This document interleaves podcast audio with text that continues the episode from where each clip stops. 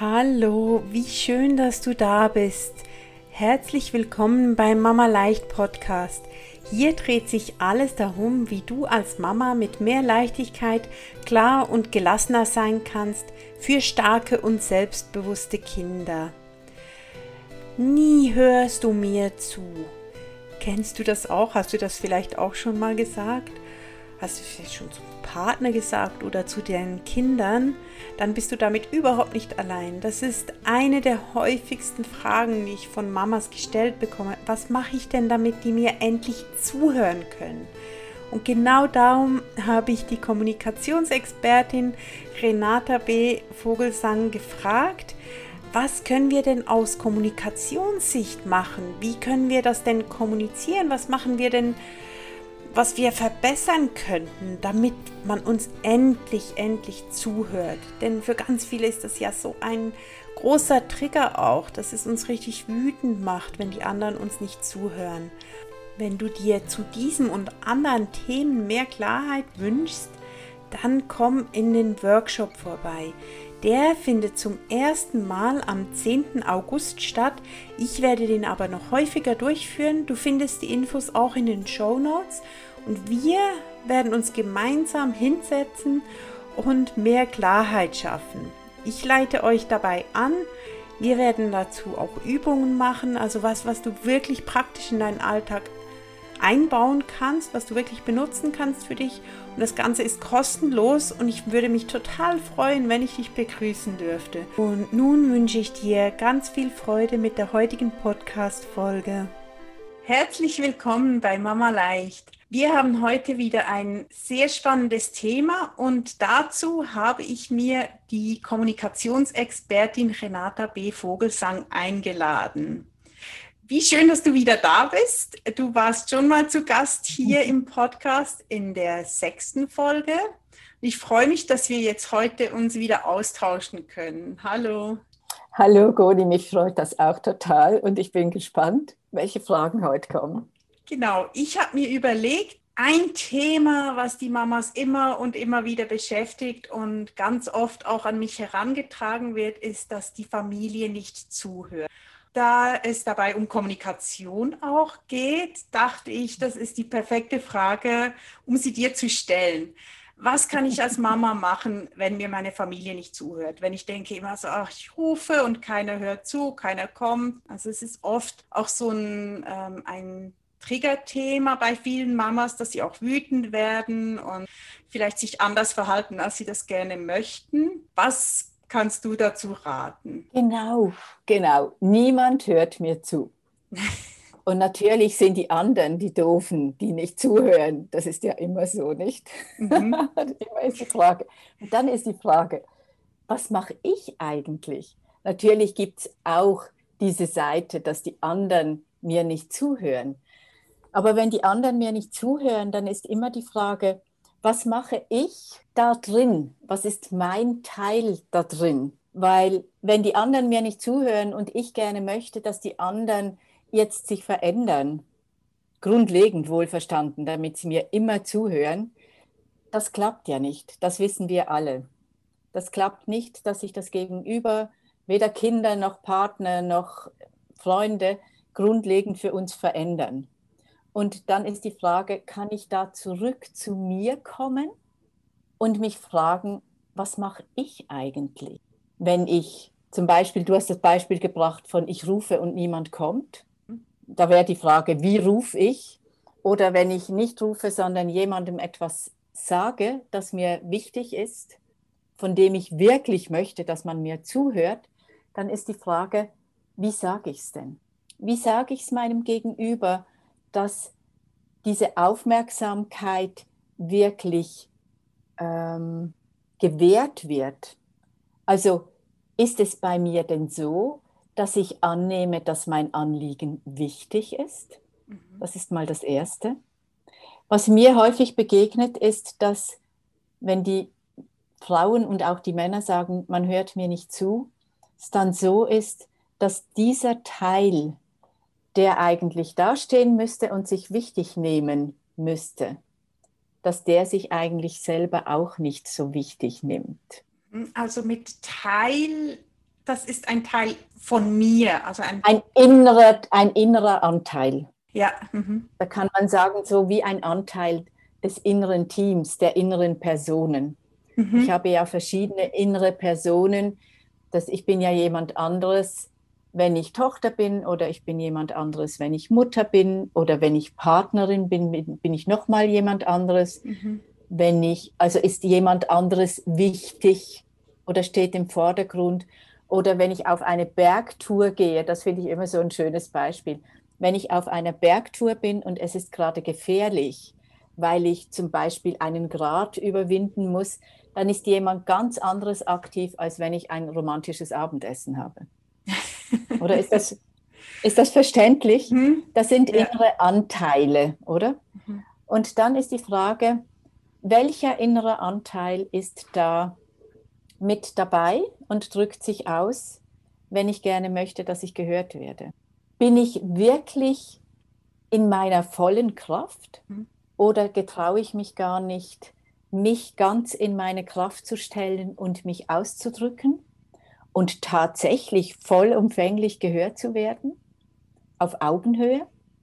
Das, das sehe ich einfach ganz häufig in meinen Kommunikationstrainings ganz am Anfang, dass da wie ein, ein innerer Teil da ist, der nicht bewusst ist, der sich ausdrückt und der nimmt sich aber nicht so wichtig. Und dann werde ich auch nicht gehört. Und dann ist die Frage, wie drücke ich mich aus?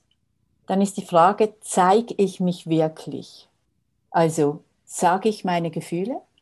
Sage ich, wie es mir geht, außer gut und schlecht? Sage ich, dass ich besorgt bin oder Angst habe oder traurig bin oder glücklich bin oder müde bin und ermüdet, weil hier eine Situation ist, die immer wieder vorkommt.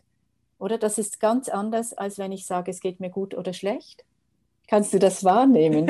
ja. Es sind mhm. ganz andere Aussagen, oder? Mhm. Also bin ich da klar und differenziert damit, wie es mir wirklich geht. Mhm. Ganz häufig wissen die Leute gar nicht so genau, was da wirklich innerlich stattfindet. Also kann ich das rausfinden.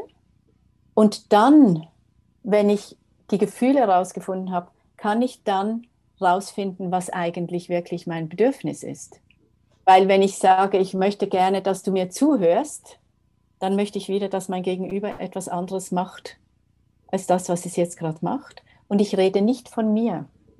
Ja. Also kann ich mhm. sagen, mir mir ist es so wichtig, dass wir hier wirklich im Gespräch sind und ich diese Verbindung spüren kann zu dir. Und wenn du in deinem Handy schaust, währenddem ich spreche, dann kann ich einfach diese Verbindung nicht gut spüren. Ist ja. es für dich möglich, dieses Handy wegzulegen und deine Aufmerksamkeit ganz mir zu widmen? Mhm. Und ganz häufig ist es so, dass dann die Frage ist, kann ich das verlangen? Mhm. Bin ich so wichtig, dass ich das verlangen kann? Oder nicht mal verlangen, sondern darum bitten. Mhm. Bin ich so wichtig mir selbst, dass ich darum bitten kann, dass man mir wirklich zuhört? Mhm. Also dieser Teil, von dem du gesprochen hast, der, der sich vielleicht selbst nicht ganz so wichtig nimmt und darum ich nicht gehört werde, dieser Teil, der möchte nicht so gerne sagen, wie es ihm geht und was er eigentlich braucht oder nimmt sich nicht wichtig genug, um, um anzunehmen, dass die andere Person das vielleicht auch wichtig finden könnte. Ganz genau. Mhm. Oder das sogar gerne macht, uns einfach nicht genau weiß, weil die, weil die Person, die gehört werden will, sich nicht zeigt. Oder das ist eine Interaktion es hat immer etwas auch mit mir zu tun. Und je ermächtigter, ich sage, dem, ich sage dem selbst ermächtigt, also ganz in seiner Kraft und in Sicherheit, nicht mal in Riesenüberzeugung und ich bin super gut, da, darum geht es gar nicht, mhm. sondern es geht darum, dass ich mich in mir drin sicher fühle und das ausdrücken kann, was jetzt gerade zuvörderst ist oder was ich jetzt gerade brauche oder über was ich jetzt gerade sprechen möchte. So. Das hat also etwas zu tun mit innerer Sicherheit und Öffnung. Öffnung und zeigen das, was ist in mir. Ja. Das machen die wenigsten von uns. Ja, nein. mhm. mhm. Und wie kann ich das? Das funktioniert auch Kindern gegenüber. Ich habe mich jetzt eher gesehen ja, so in, dem, in dem Beispiel mit dem Handy, mit dem Partner. so leg doch mal das Handy weg. Das war auch mein Bild, ja. genau. Ähm, und wenn ja. ich jetzt, wenn Mamas oft das Beispiel vom Anfang, zum Beispiel die Kinder zum Essen rufen, ähm, und dann kommen die nicht oder rufen oder sagen, wir müssen los, komm jetzt her, wir müssen los und das Kind spielt weiter. Funktioniert das dann auch, dass ich das so mache? Ja, klar. Die Frage ist, ob ich aus, dem, aus der Küche oder aus dem Flur ins Zimmer rufe oder ob ich da hingehe und mich wirklich in Verbindung bringe. Und zeige, dass jetzt wirklich es wichtig ist zu gehen. Mhm. Und eventuell auch zu sagen, weshalb. Ja. Mhm. Oder normalerweise, wenn wir unter Druck sind, dann stehen wir im Flur oder in der Küche und rufen. Mhm. Und ich weiß nicht, wie es dir geht. Aber als Kind fand ich das auch nicht besonders lustig. Mhm. Und ich habe häufiger mal weitergespielt. Mhm. Und da ist die Frage, kann ich mich in Verbindung bringen? kann ich zumindest in den Türrahmen stehen und mich sichtbar machen. Ja. Oder was man auch machen kann mit den älteren Kindern, ist, man kann versuchen, Abmachungen zu treffen und zu sagen, ich koche jetzt und dann essen wir um zwölf, wenn die zum Beispiel schon wissen, was zwölf Uhr ist. Und dann können die lernen ähm, und schauen, okay, wie geht das, dass ich dann aufhöre zu spielen, wenn die Mama fertig ist mit, Ko mhm. mit Kochen. Das kann man probieren. Ja. Bei den Kleinen muss man sich ganz nahe in Verbindung bringen. Mhm, genau, dann sind die Schritte erst in Verbindung bringen und dann schauen, was, was ähm, brauche ich denn überhaupt und wie geht es mir denn gerade, dass ich das dann auch kommunizieren kann. Ähm, wie, wenn, wenn mir das nicht gelingt, was mache ich dann? Wenn ich merke, ich, ich, ich finde, dass ich habe Hemmungen zu kommunizieren, wie es mir geht und was ich von dem Gegenüber bräuchte.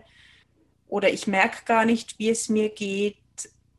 Hast du da, hast du da einen Tipp, was man machen kann?